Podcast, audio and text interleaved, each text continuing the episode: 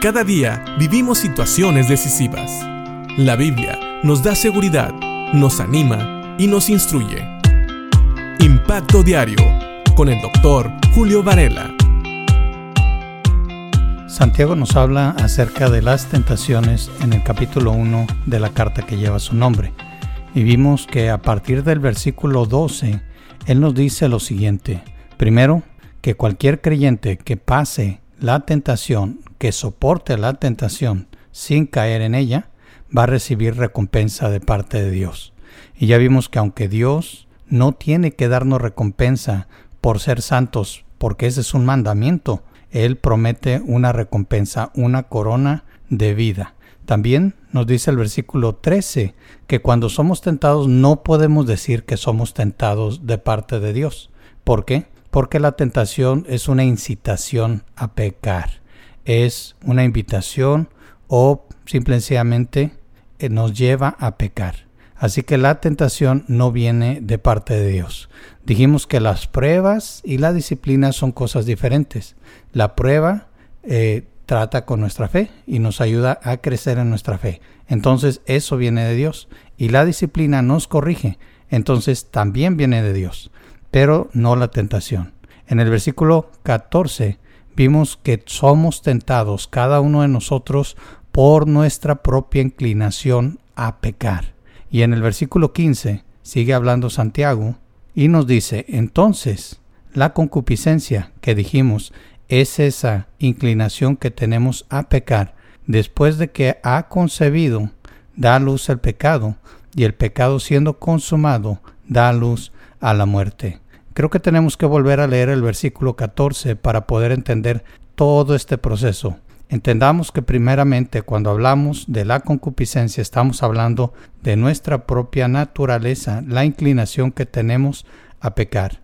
Voy a leer desde el versículo 14 y el 15 para que entendamos este proceso, sino que cada uno es tentado cuando de su propia concupiscencia es atraído y seducido. Entonces la concupiscencia, después que ha concebido, da a luz el pecado, y el pecado siendo consumado, da a luz la muerte. Y este es un proceso muy interesante. La Biblia nos dice, no digas que Dios te tienta, sino que tú eres tentado de tu propia inclinación a pecar.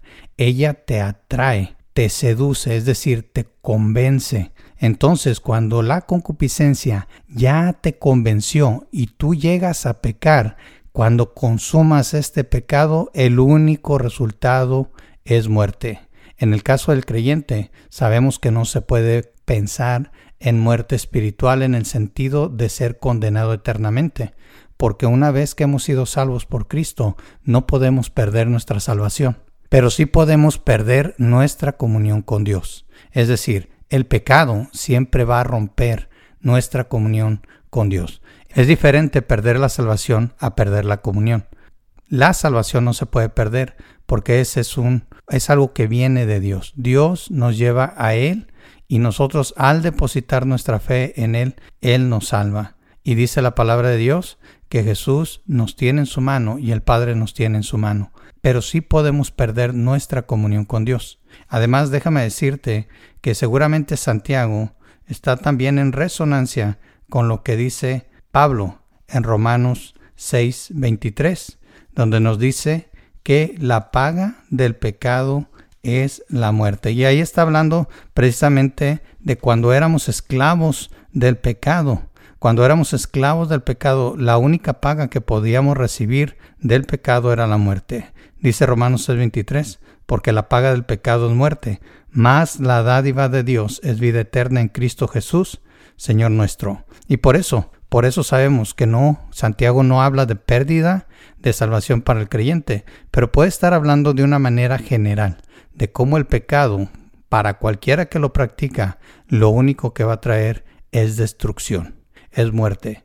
Para un no creyente eso significa que sigue recibiendo la paga de su pecado, que es la muerte espiritual, la separación eterna de delante de la presencia de Dios. Y para un creyente lo que trae el pecado es pérdida de comunión. Como podemos ver, la paga del pecado nunca es buena. Nunca esperes algo bueno cuando cometes pecado. Dicen que no todo lo que brilla es oro. Así, aunque el pecado parezca brilloso y apetecible, siempre va a traer destrucción a tu vida. Piensa en esto. Que Dios te bendiga.